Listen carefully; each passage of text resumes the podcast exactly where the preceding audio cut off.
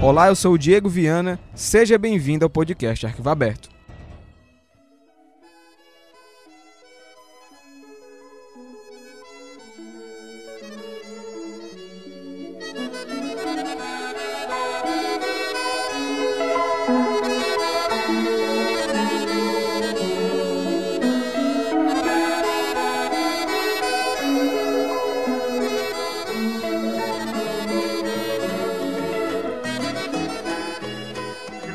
Família era nossa melhor amiga, era nossa parceirona, era a pessoa que a gente sabia que podia contar, não tinha tempo ruim. A Marielle Família foi a que segurou minha mão quando a minha filha veio ao mundo, então é, realmente, assim, a gente não tem muitas definições além do amor, parceria e, e lealdade cumplicidade que a gente tinha junto enquanto família, que a gente tinha junto enquanto é, irmã, no seu corpo convergia uma série de lutas e identidades: mulher negra favelada, lésbica, mãe periférica, acadêmica, política, socialista, enfim. Eu criei uma relação muito pessoal com a Marielle. Não havia um único momento que a gente saísse para tomar um café, para almoçar junto, a gente fazia isso com bastante regularidade, é, que ela me perguntasse como é que você está, né? como é que está seu coração, né? Ela se metia nas minhas relações pessoais, eu nas dela, então eu acompanhei toda a vida emocional, sentimental, amorosa da Mari. A gente tinha uma relação, é, uma filha, né? Uma filha. Mas eu trocaria qualquer coisa para ter ela de volta aqui. Trocaria qualquer coisa.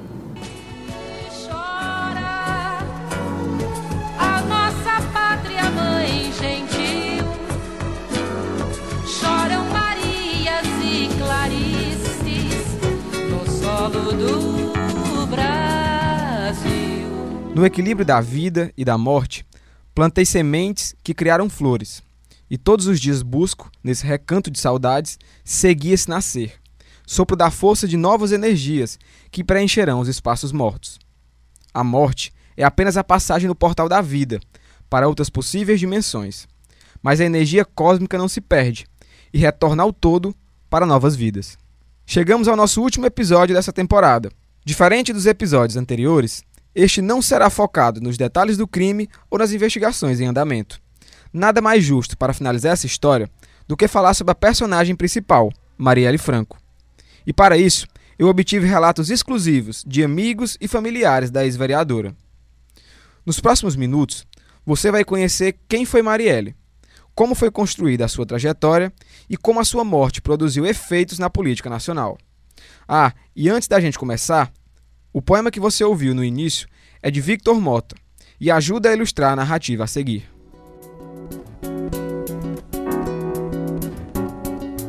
...27 de julho de 1979. Entre becos e vielas do Conjunto Esperança, o Complexo da Maré assistia ao nascimento de Marielle Francisco da Silva, a menina que se tornaria a filha mais ilustre da comunidade. A cria da maré, como costumava se identificar. Chegou ao mundo em pleno regime militar, período marcado por graves violações dos direitos humanos, bandeira a qual faria parte de sua vida.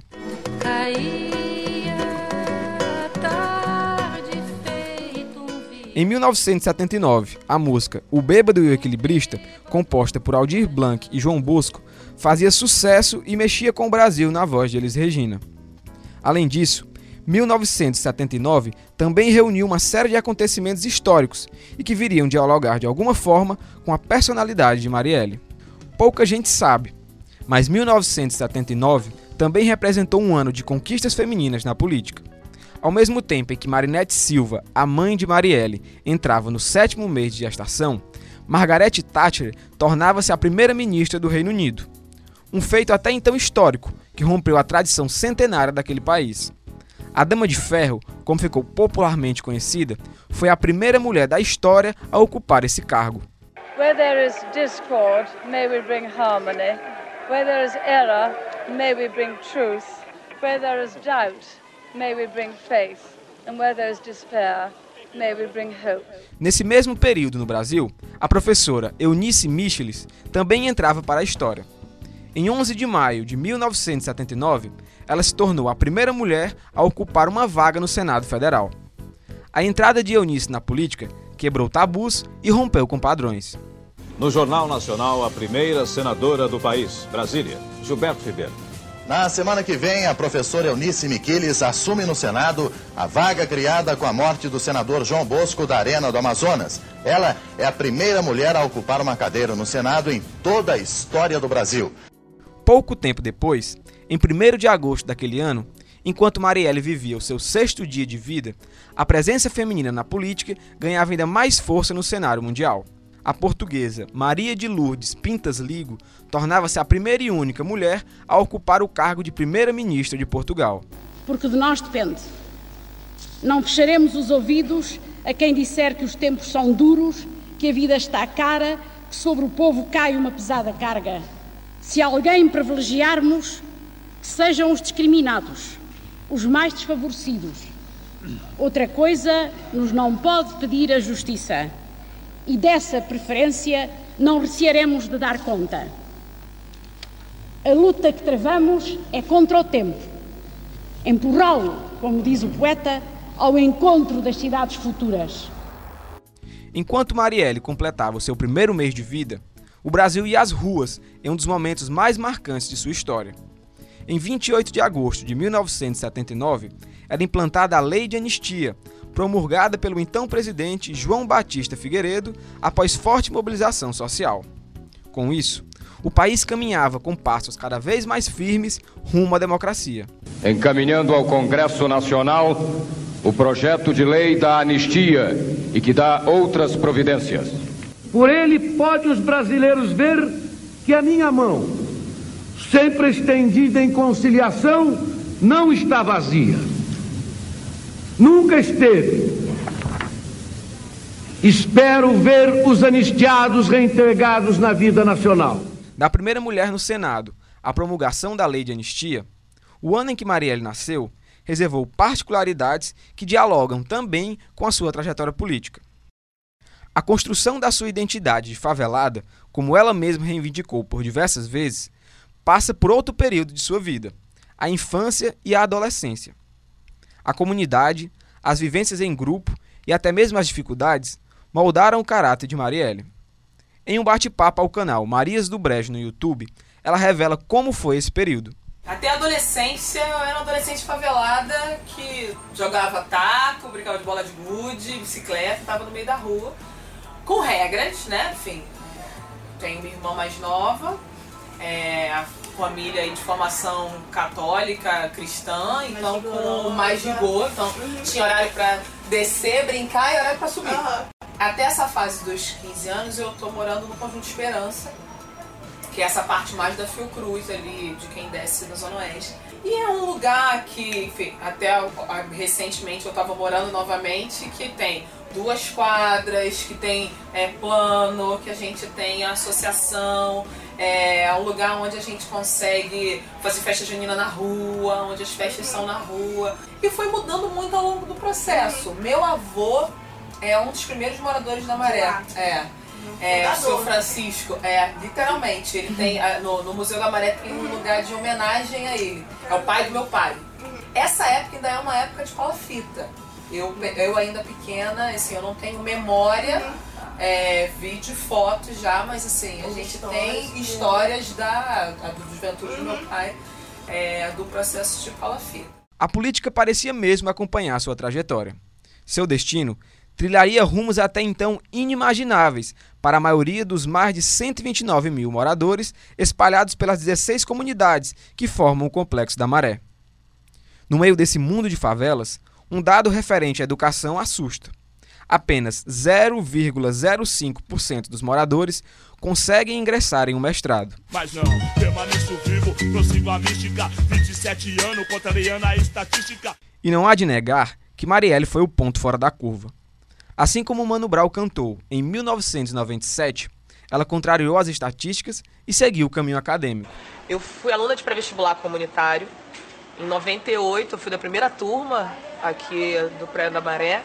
É, no meu período do pré-vestibular comunitário, que me faz entrar na universidade, quando eu estou discutindo ainda é, as datas, as agendas, as possibilidades de redação, é que eu vou entendendo o lugar diferenciado do 20 de novembro para o 13 de maio. Assim. E aí, nesse sentido, aquela menina que já se identificava favelada e que estava buscando um lugar na universidade entende que a condição é, da nordestina, a condição da mulher negra, estava é, conjunto com aquela condição de favelada. Assim, fazia, começou a fazer sentido. Antes de definitivamente ingressar em um curso superior, o destino impôs algumas dificuldades, bastante comum para a maioria das garotas de comunidade, mas que serviriam de estímulo para que Marielle construísse o seu próprio caminho e mudasse a sua realidade. Bom, e aí não fugindo à regra, né, do que a gente vê, vive, constata e está se descobrindo, eu fui mãe com 19 anos, com 18 anos eu engravidei.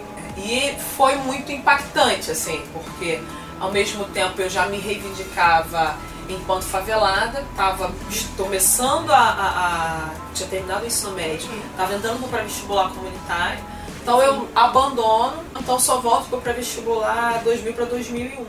Após o nascimento da filha Luiara, Marielle retoma os estudos, decisão que mudaria sua vida.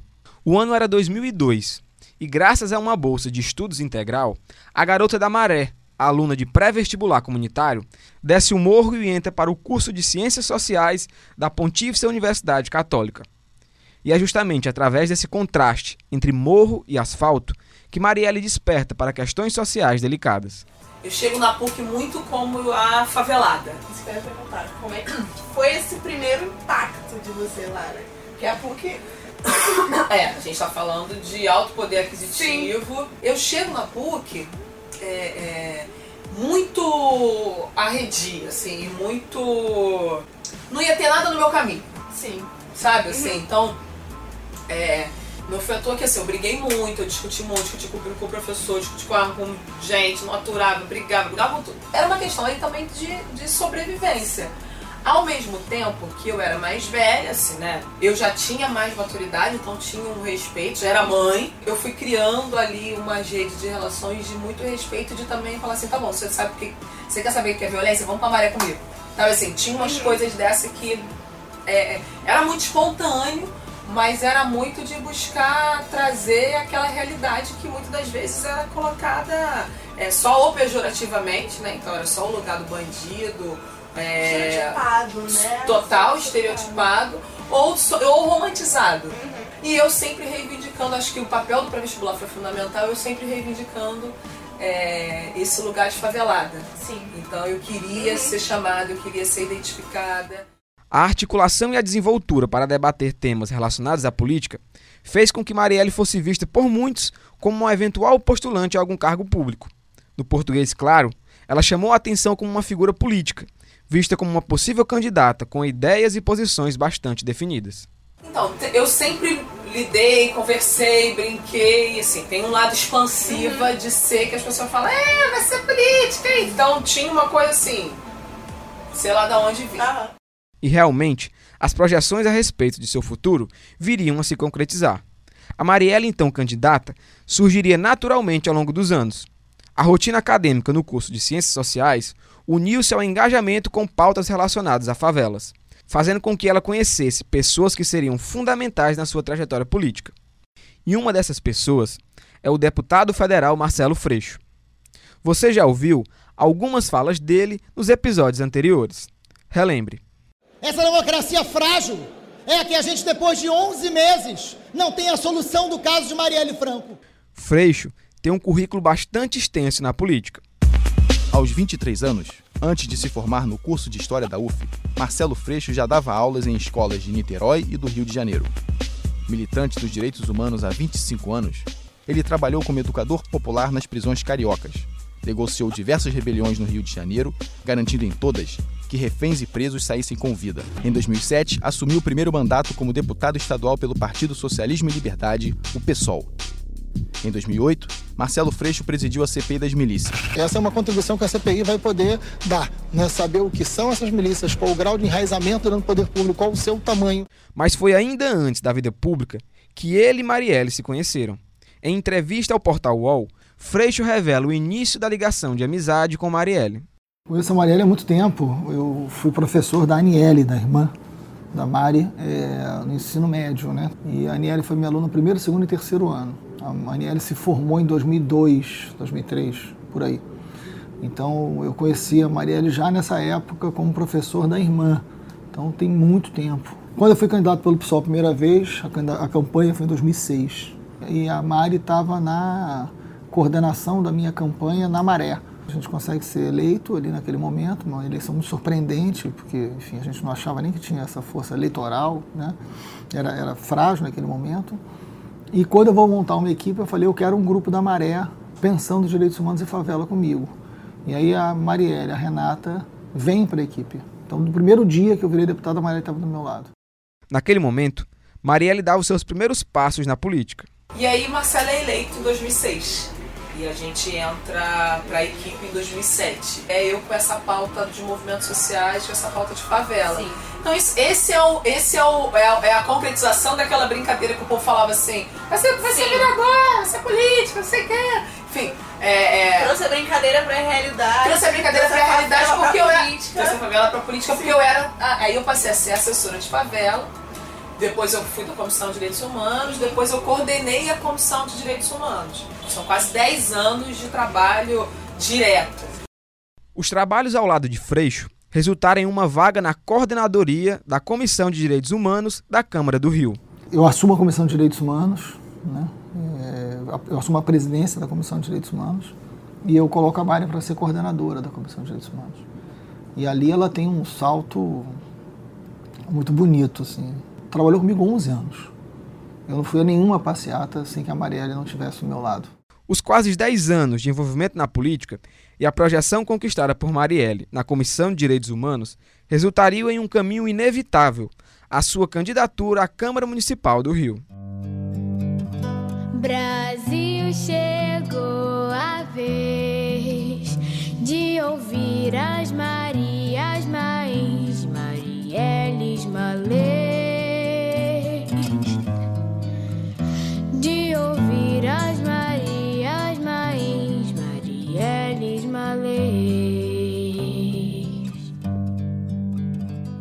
Decisões como essa não são tomadas sem a participação de pessoas importantes e uma das primeiras a serem ouvidas foi justamente o amigo e professor Marcelo Freixo. Eu não olho para Marielle como eu olho para Marielle como Marielle, como minha filha, como uma menina que eu vi crescer, que eu vi transformar todos os sonhos em realidade.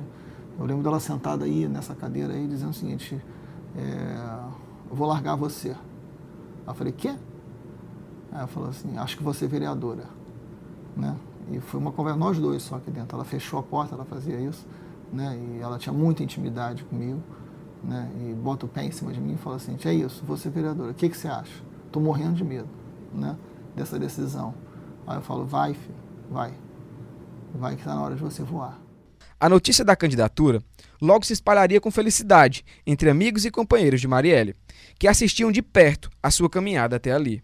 O saldo da atuação em comunidades e comissões trariam resultados não só eleitorais, mas criariam laços de amizade e companheirismo. Outra pessoa importante na trajetória de Marielle foi a Mônica Francisco. Como ela mesma se define, Mônica é mulher negra, mãe, cria do Borel, cientista social, feminista, milita há 30 anos no movimento de favelas e atua em defesa dos direitos humanos. Eu conversei com a Mônica e quis saber mais sobre a amizade delas e também sobre esse momento tão importante que foi o anúncio da candidatura de Marielle. Para a gente começar esse bate-papo, eu gostaria que você nos revelasse como você conheceu a Marielle e como ela era no dia a dia. Bom, dizer como eu conheci Marielle. Bom, eu conheci Marielle há cerca de. Estamos em 2019, há cerca de 12, 13 anos atrás, né? Conheci Marielle através do mandato do ex-deputado estadual, atualmente deputado federal Marcelo Freixo, e a nossa é, relação foi se estreitando ainda mais pela atuação dela na Comissão de Direitos Humanos. Como você mesmo nos revelou, a sua convivência com a Marielle foi por mais de 10 anos. E durante esse tempo, você pode estar com ela em diversas etapas da vida, inclusive na entrada dela na política. Eu gostaria que você nos descrevesse justamente isso. Quando você tomou conhecimento que ela se tornaria candidata e qual foi a sua reação? Realmente, como você me pergunta, eu tive próxima da Marielle durante muito tempo, em muitas situações, e eu fiquei sabendo através dela mesma, né, de que ela estaria concorrendo a um cargo eletivo e seria candidata a vereadora pelo município do Rio de Janeiro e foi é, na hora assim a, a minha alegria e a minha satisfação em saber que ela se colocava nesse lugar e prontamente quis ajudar e contribuir da maneira que eu pude naquele momento para fazer campanha e pedir voto para Marielle.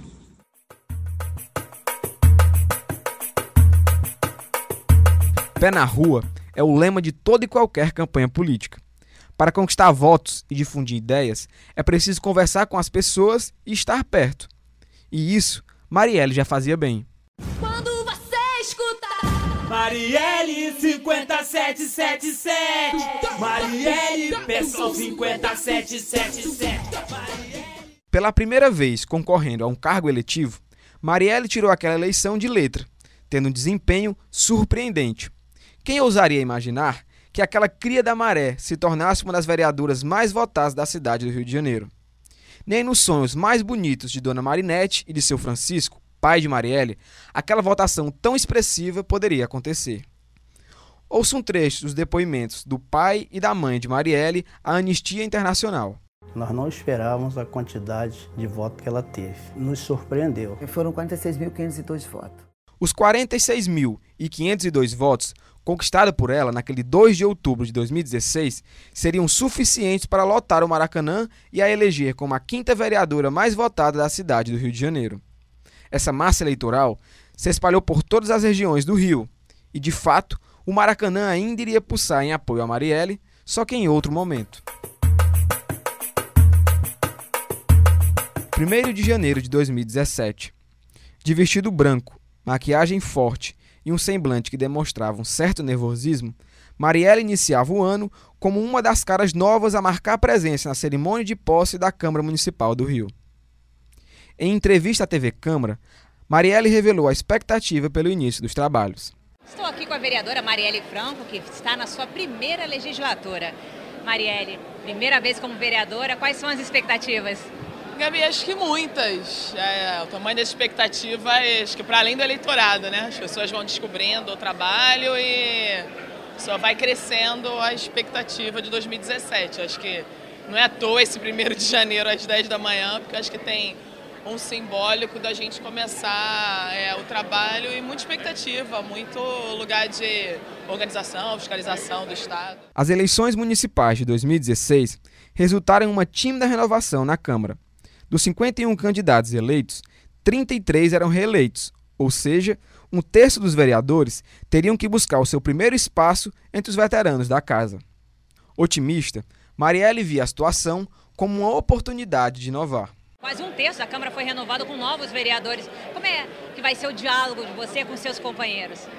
Eu espero que produtiva, tanto com os que já têm experiência, eu acho que as últimas décadas orientam ou indicam que perspectivas de mudanças também são bem-vindas, né? Então, os antigos e os novos com o seu gás, com a sua imagino que possibilidade de inovar e chegar e oxigenar. Vamos ver que esse um terço possa fazer diferença, já que a gente está nele. Ao tomar posse como vereadora, Marielle escrevia mais um capítulo de sua história, repleta de elementos políticos e lutas.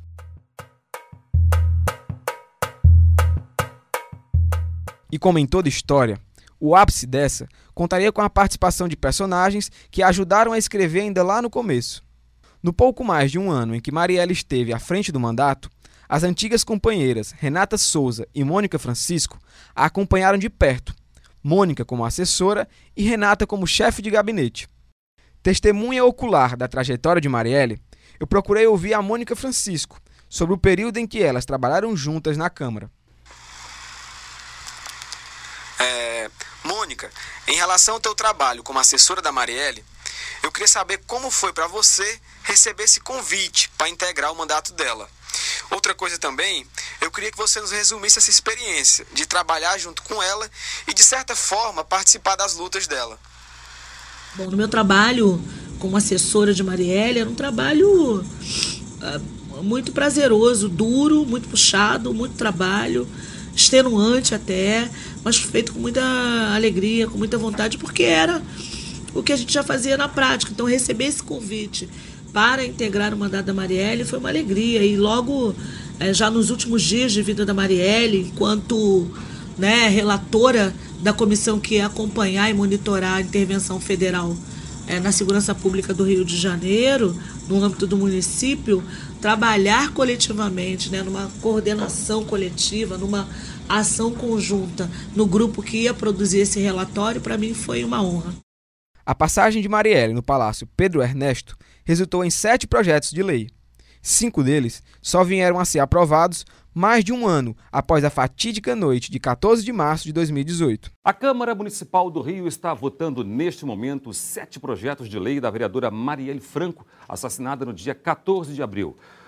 Boa tarde, Davi. Dos sete projetos que foram apresentados, um deles acabou sendo adiado devido a um acordo das bancadas, um acordo unânime aqui das bancadas na Câmara dos Vereadores. Um outro projeto foi retirado de votação devido a problemas burocráticos na tramitação. E os outros cinco projetos apresentados pela vereadora Marielle Franco foram aprovados em primeira votação.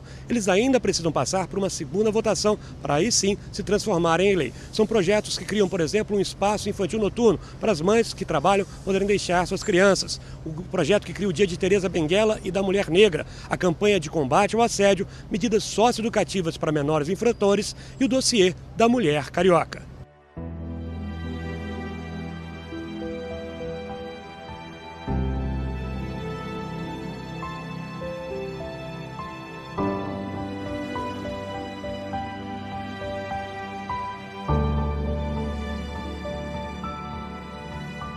Cruzamento das ruas Joaquim Palhares e João Paulo I viria a ser o cenário do capítulo mais triste dessa história. Com 38 anos, em plena ascensão política e diante de inúmeros desafios do seu primeiro mandato, Marielle partiu. Telefonou assim já de noite disse que aconteceu alguma coisa com a minha filha, mas também não disse o que era. E eu falei com ele que não, que devia ser alguma, qualquer coisa que tivesse acontecido, não seria verdade. Uma mulher desarmada sendo tocaiada por quatro homens, que teve aquele desfecho final do assassinato brutal da nossa filha. Uma pessoa que ela queria o bem do ser humano, ela queria que os humanos tivessem direitos, como ela sempre falou. Eu tive essa oportunidade de ter com várias mães que passou a conhecer Marielle como a gente está aqui, né? sendo acolhida pelos direitos humanos, a mãe de policiais, esposa, irmã. Mas muita gente não imaginava que minha filha fizesse esse tipo de trabalho, né? defender o seu direito, o meu. Ela morreu pelo ser humano. Era verdade, infelizmente era verdade. A Marielle já não, não, já não vivia, já não estava mais entre a gente. Na quinta-feira, 15 de março de 2018, a sessão na Câmara do Rio estava suspensa. Do lado de fora do prédio, milhares de pessoas se aglutinavam, Olhares tristes, faixas e bandeiras com pedidos de justiça se misturavam à comoção do velório de Marielle e Anderson.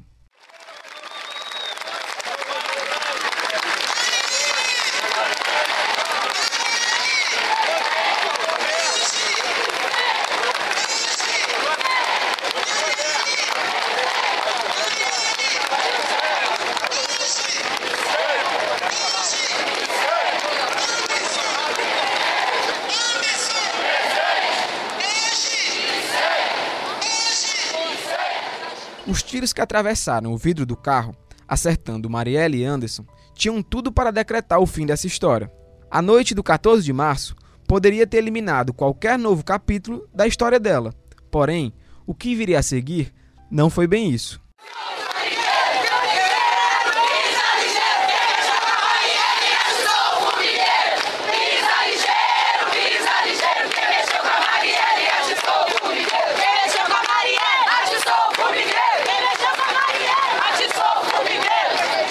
Os capítulos interrompidos seriam escritos, mas de uma forma diferente. Agora, essa história ganharia o nome de legado, que começaria a ser construído por outras mãos, por outros corpos, por pessoas diferentes. Jogaram terra em nós para matar nossos sonhos. Só não sabiam que nós éramos sementes. Que nós éramos sementes. Em 2018, a política brasileira viveu mais um momento bastante simbólico e que tem relações com Marielle. Em março daquele ano, a versão online do jornal É o País publicou uma matéria intitulada O Efeito Marielle. A reportagem contou a história de mulheres negras que estavam decididas a entrarem na política em defesa do legado da vereadora. O termo ganharia destaque no segundo semestre de 2018, muito por conta das eleições gerais brasileiras. Com os resultados das eleições definidos, o termo foi reproduzido em outros jornais. O saldo desse efeito, cunhado pela mídia brasileira, agora ilustrava a vitória de mulheres negras eleitas em vários estados. Somente no Rio de Janeiro, quatro mulheres, todas elas negras e companheiras de Marielle, foram eleitas. Uma delas você já conheceu nesse episódio, que é a Mônica Francisco, ex-assessora na Câmara. Ela foi eleita pelo PSOL como deputada estadual, conquistando o número de 40.631 votos. Eu conversei com ela e quis saber como a Marielle havia influenciado a entrada dela na política de fato. Falando agora um pouco sobre a sua entrada na política, eu li algumas matérias onde você disse que a Marielle já vinha te apoiando há algum tempo em uma possível candidatura. Como era esse apoio dela? Bom, falando da minha entrada na política, é, Marielle foi a minha mentora política nesse sentido, né?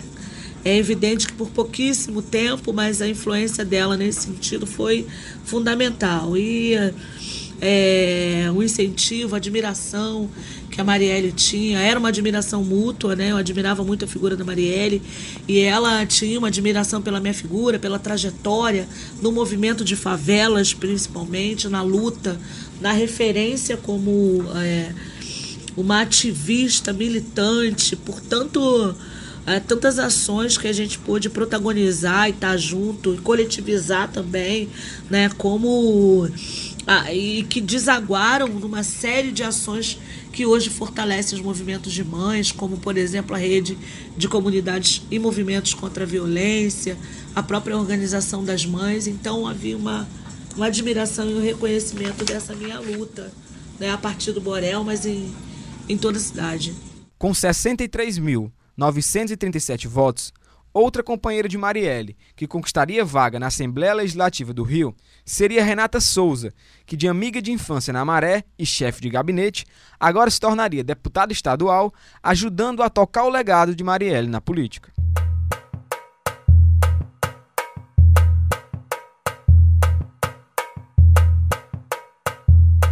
Agora, como deputadas, tanto Renata como Mônica teria uma atuação política ainda mais intensa, acompanhada de projetos e atribuições do cargo. Apesar de Marielle ter atuado apenas como vereadora, pensando políticas públicas para o município do Rio, eu procurei saber da Mônica se existe algum projeto desenvolvido por Marielle e que tenha sido levado à Assembleia Legislativa.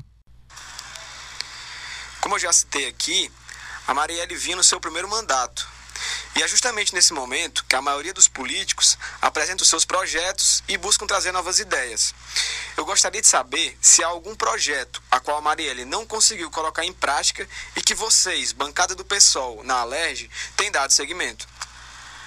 É, é, muito triste, né? De fato, a, a trajetória da Marielle ter sido interrompida né, no auge do seu primeiro mandato, em que ela vinha construindo e se construindo como uma figura importante na bancada do PSOL, numa proeminência muito grande, principalmente nas pautas das mulheres e né, da população LGBTQI.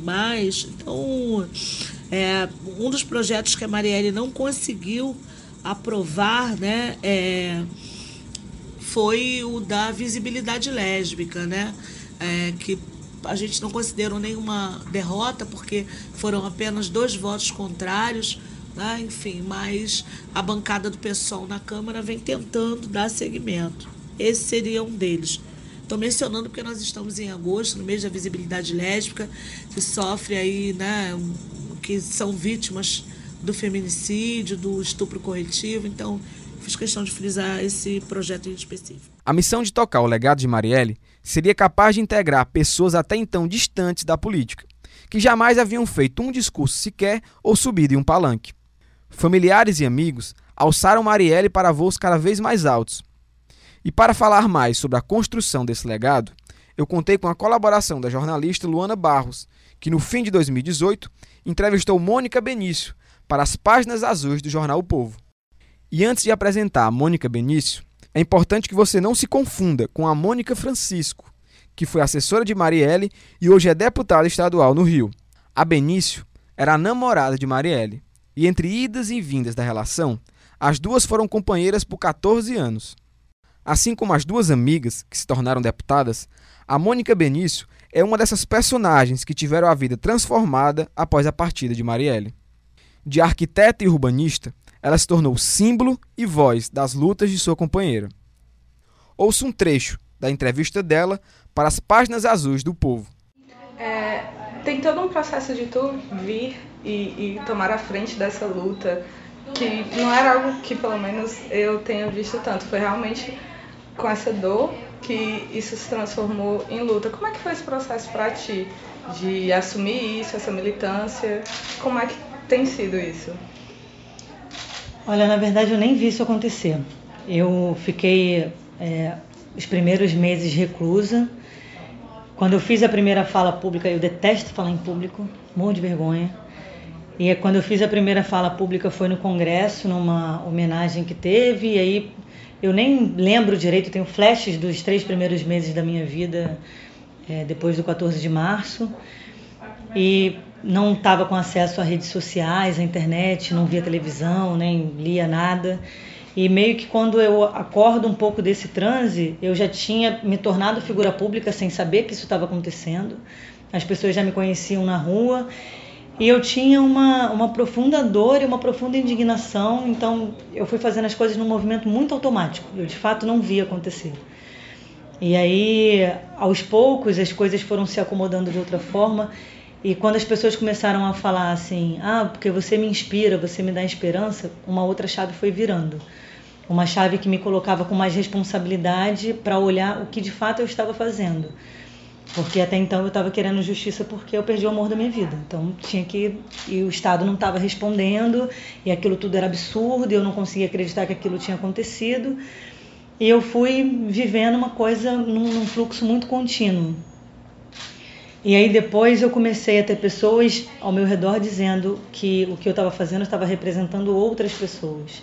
E aí eu comecei a olhar isso com um pouco mais de responsabilidade eu separei um momento importante dessa entrevista, que é justamente quando ela revela o quanto a sua vida mudou após a morte de Marielle. É, eu comecei a receber convites, inclusive internacionais, para montar mesas representando o Brasil enquanto defensora de direitos humanos, enquanto ativista LGBT.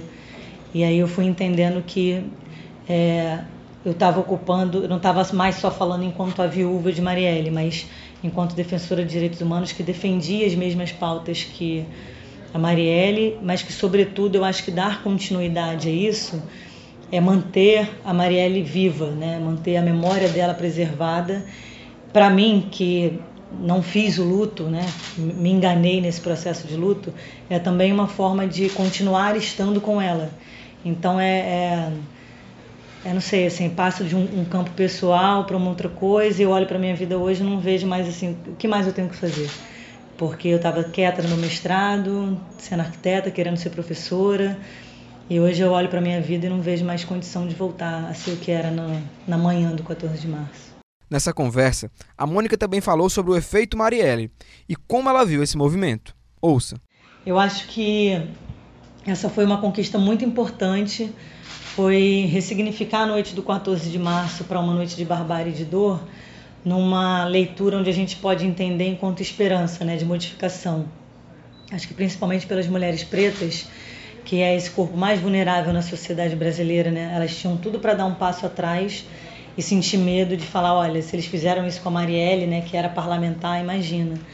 E não, elas foram para cima, colocaram o corpo à disposição da luta e fizeram uma campanha belíssima e foram eleitas. Eu acho que a gente mostrou, enquanto sociedade, nas urnas, que a gente não aceita a noite do 14 de março, que a gente não aceita a tentativa de intimidação, que foi um recado claro através da, da execução da Marielle, uma tentativa de silenciar, uma tentativa de fazer com que é, as minorias né, tivessem recuado. E eu acho que a Marielle se torna esse símbolo de, de esperança, né? de que a gente pode sim lutar e que deve seguir lutando.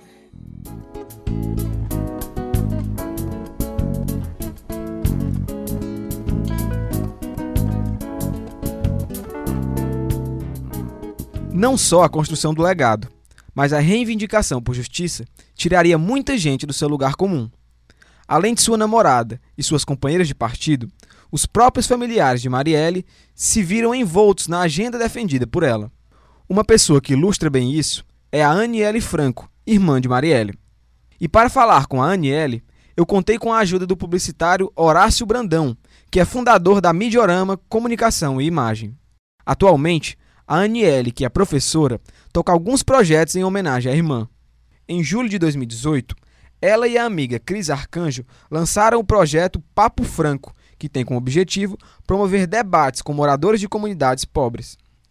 Em entrevista ao jornal Folha de São Paulo, a Aniela explicou como funciona o projeto. A ideia é incentivar a formação política, não de partido, mas de pensamento crítico e protagonizar as mulheres através das memórias de Marielle. Fecha aspas. No contato que eu fiz com a Aniele, eu quis saber justamente isso. Como é para ela dar seguimento ao legado de Marielle. Mas antes, eu procurei saber também mais detalhes da relação dela com a irmã. Ouça. É, recentemente, você lançou o livro Cartas para Marielle, durante a Flip 2019. Nesse livro, você mostra as cartas que os seus familiares escreveram para sua irmã. Em uma entrevista ao El País, você também esclarece que o livro é uma forma das pessoas conhecerem melhor a Marielle, em toda a sua dimensão familiar e a sua essência. Eu queria te pedir para você contar para a gente justamente isso. Quem era a Marielle do dia a dia? Como era esse convívio com a família? É, a Marielle do dia a dia, o convívio da família, era um convívio muito significativo, porque ela era muito líder, né?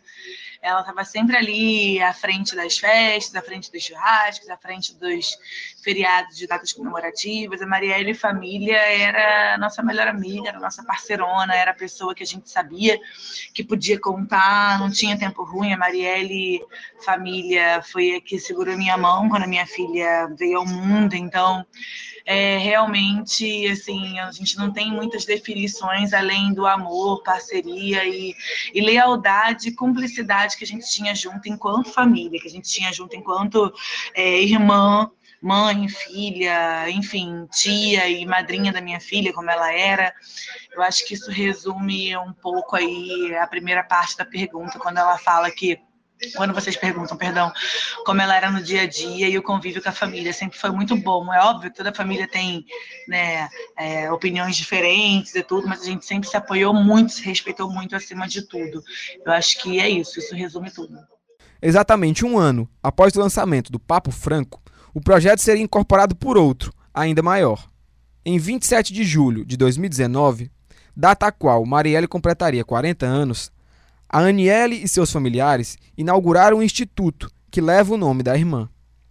O Instituto Marielle Franco trabalha com quatro eixos de ação: luta por justiça, defesa da memória, multiplicar o legado e regar sementes.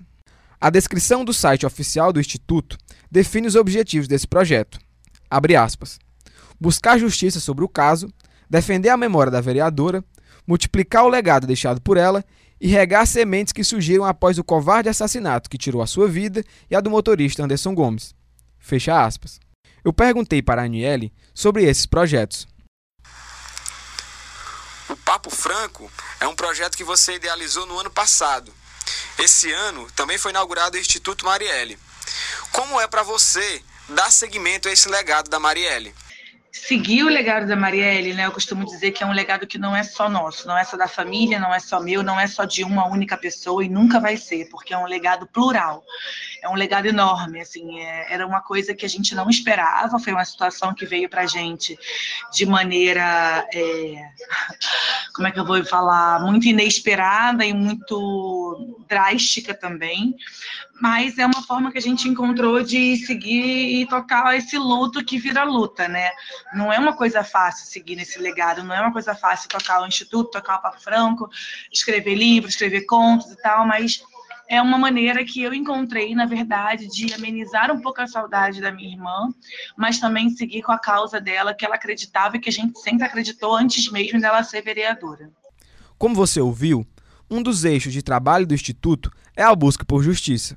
Mais do que isso, O clamor por respostas para o crime é o anseio não só da família, mas também de um grande público que se viu comovido com o assassinato da vereadora. O caso Marielle tomou proporções gigantescas, despertando o interesse da mídia internacional, que realizou diversas coberturas sobre os desdobramentos das investigações. Além da cobertura da imprensa, governos de diversos países realizaram homenagens a Marielle. Ouça um trecho da reportagem do Bom Dia Brasil da TV Globo sobre a decisão da Prefeitura de Paris de batizar um espaço da cidade com o nome de Marielle.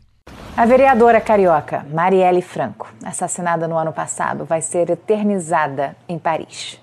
Atendendo a um pedido da prefeita Anne Hidalgo, a Câmara de Vereadores da cidade votou pela criação de um espaço público com o nome de Marielle. Todos os vereadores dos partidos mais diferentes votaram a favor.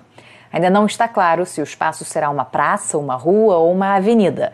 O mais provável é que fique no bairro do Marré, muito frequentado por turistas e pela comunidade LGBT. Esse interesse internacional a respeito do crime também foi discutido por Mônica Benício em entrevista ao jornal O Povo. Ouça. É, eu acho que a pressão internacional hoje é fundamental para a gente manter esse andamento do, do caso, né? E essa, essa pressão para que a investigação ocorra porque é isso, assim, o Brasil é um país com uma memória muito frágil, que tem é, em crimes como esse que tudo indica que tem participação de agentes do Estado e uma figura política muito poderosa por trás disso, tão poderosa que consegue planejar uma barbárie dessa com a plena certeza de impunidade, a gente precisa, sobretudo, da ajuda internacional para constranger o governo brasileiro, para que se posicione e diga que está andando, de que está investigando e que apresente a resposta efetiva. Porque o assassinato da Marielle transbordou as fronteiras do Brasil. O mundo quer saber o que foi que aconteceu. Então, eu tenho tido um apoio, uma solidariedade internacional impressionante. É, os acolhimentos que, que eu tenho tido, tipo Europa, América Latina, tem sido algo que de fato, inclusive, motiva a continuar na luta, porque é uma rede de solidariedade que, que se comoveu muito com a história da Marielle. Um dos maiores exemplos dessa comoção internacional se reflete em um episódio emblemático. Em outubro de 2018, em meio a toda a agitação social da última semana de campanha das eleições brasileiras, a turnê Nós e Eles comandadas por Roger Walters, um dos fundadores da banda britânica Pink Floyd, desembarcava no Rio de Janeiro, após rodar por quatro capitais do país. Os shows de Walters já haviam despertado a atenção, não somente pela representatividade do artista, mas também pelos protestos políticos estampados nas apresentações.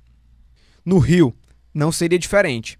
E na noite de 24 de outubro daquele ano, o Maracanã recebeu 47 mil pessoas que gritaram para o mundo um pedido de justiça por Marielle. Newspaper uh, under my hotel room door. I was leafing through it and I came across a story in it which I read. And it broke my fucking heart. And I put it in my pocket and I've carried it back home where this story belongs and it's the story of the death of Mariella Franco.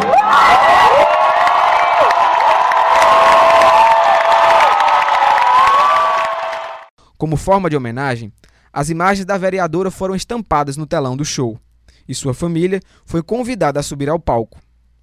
Luiara, a filha, Mônica, a namorada, e Aniele, a irmã, representaram Marielle naquele momento. Daqui a gente fala, Marielle, e daí vocês pedem justiça. Marielle!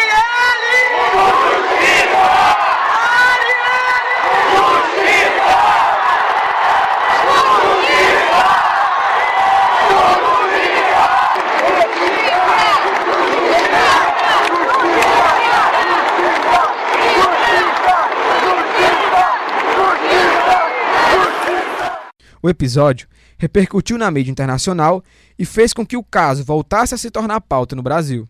Uma das perguntas que eu fiz para a Aniele foi justamente sobre esse episódio. Acompanhe. Falando sobre o show do Roger Walters no Maracanã, um dos momentos mais marcantes daquele show foi quando vocês da família subiram ao palco. É, eu queria que você descrevesse pra gente como foi esse momento. Como foi ouvir mais de 40 mil pessoas gritando por justiça pela sua irmã? É, o Roger Waters é uma figura muito marcante, né? Mundialmente falando e democraticamente falando também. Foi incrível. Foi uma das homenagens assim mais impactantes, né? Porque acho que a primeira que marcou muito foi a Katy Perry, mas é porque assim acho que foi o primeiro momento que a gente teve noção, ainda ali antes de fazer 10 dias de morte, né? Que a gente teve noção do tamanho, da grandiosidade, desse gigantismo da Marielle. Mas foi incrível, foi fantástico.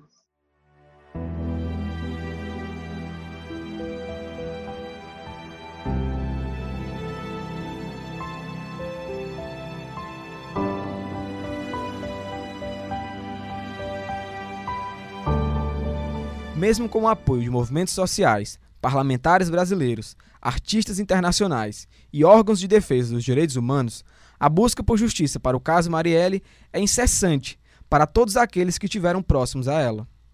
Nessa etapa final desse episódio, eu separei alguns depoimentos que ilustram a luta por respostas.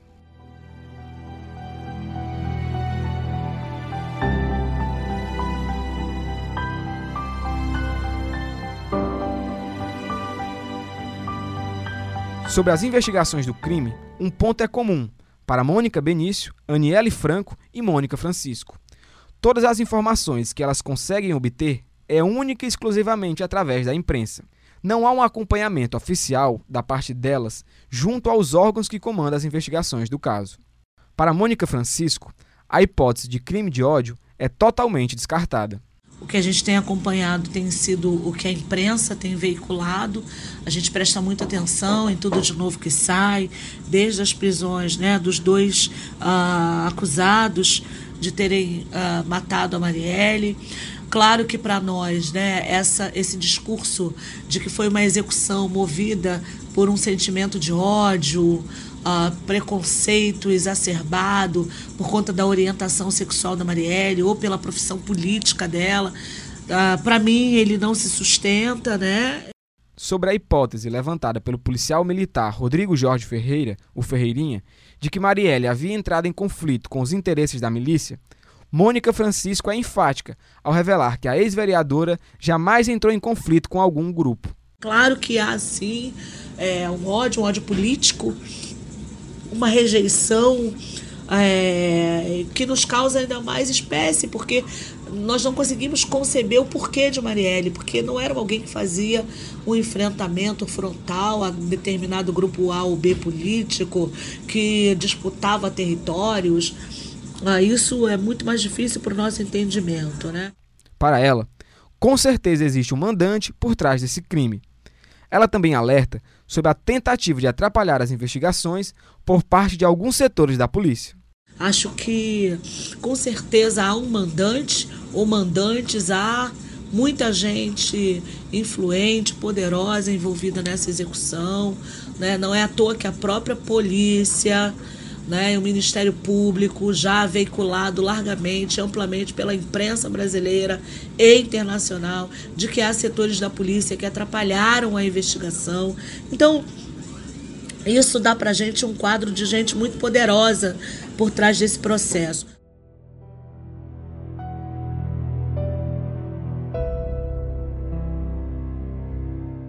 Com um misto de pessimismo e esperança, a Aniele nos contou como ela avalia as investigações do caso até o momento. Olha, a gente quer acreditar que as equipes todas que estão trabalhando né, juntas aí nas investigações estão fazendo o seu melhor.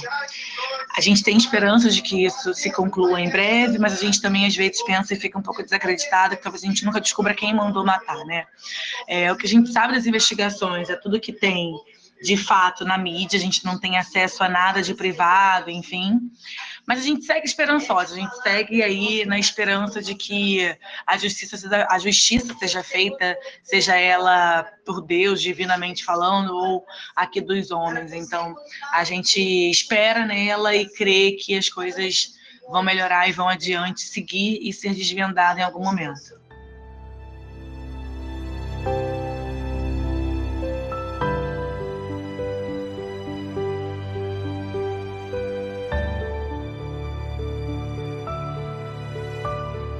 A Mônica Benício, viúva de Marielle, adota uma postura mais crítica sobre as investigações. Ela também refuta a hipótese de que a sua companheira estivesse, de certa forma, batendo de frente com os interesses da milícia da Zona Oeste do Rio. E se pronunciou também o, o chefe de segurança falando a respeito da investigação, dizendo que isso tinha a ver com o caso de milícia, que era por uma atuação da Marielle na Zona Oeste com a respeito de, de, de terras, enfim, de grilagem. Uma coisa que é absurda, porque a Marielle não tinha atuação na Zona Oeste. A Marielle teve votos em todas as zonas eleitorais, mas ela não tinha efetivamente, enquanto mandato, atuação na Zona Oeste. Então, a Marielle era uma especialista em segurança. Ela foi coordenadora da Comissão de Direitos Humanos, teve com o deputado estadual Marcelo Freixo durante muito tempo, durante todo o processo que ele presidiu a CPI das milícias. A Marielle conhece, conhecia os perigos que, que são a, a milícia, a ameaça que isso representa no Rio de Janeiro. Ela jamais teria negligenciado a própria segurança. Ao cobrar as autoridades competentes, ela cita um silêncio por parte dos órgãos. Então, as investigações elas correm sobre sigilo. E a gente olhando para a história do Brasil, é óbvio né, que um crime como esse tem assim que acontecer sobre sigilo, consigo compreender isso perfeitamente.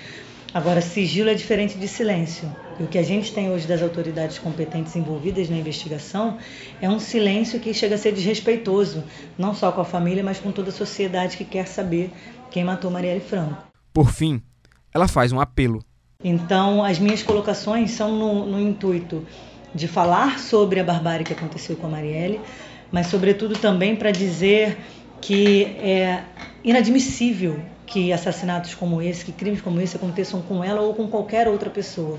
E que a gente precisa modificar essa sociedade que a gente tem hoje para que a gente não tenha mais casos tão bárbaros quanto o da Marielle. Porque enquanto a pessoa que articulou isso tiver livre, não responder pelo que fez, uma sociedade inteira está sob ameaça, porque pode acontecer com outros, e não só com outras figuras políticas, mas o Brasil é um dos países mais perigosos para defensores de direitos humanos. Então, é, responder quem foi que matou a Marielle é de alguma forma dizer que a gente pode ter esperança de que vivemos em algum contexto democrático e que não aceitaremos a barbárie e que a gente quer que pare de matar nossa população preta, nossa população LGBT, a gente quer deixar de ser o quinto país com maior índice de feminicídio. Então eu acho que a resposta da Marielle é, é justiça por Marielle, mas também por tudo pelo, pelo, pelo que a Marielle lutava.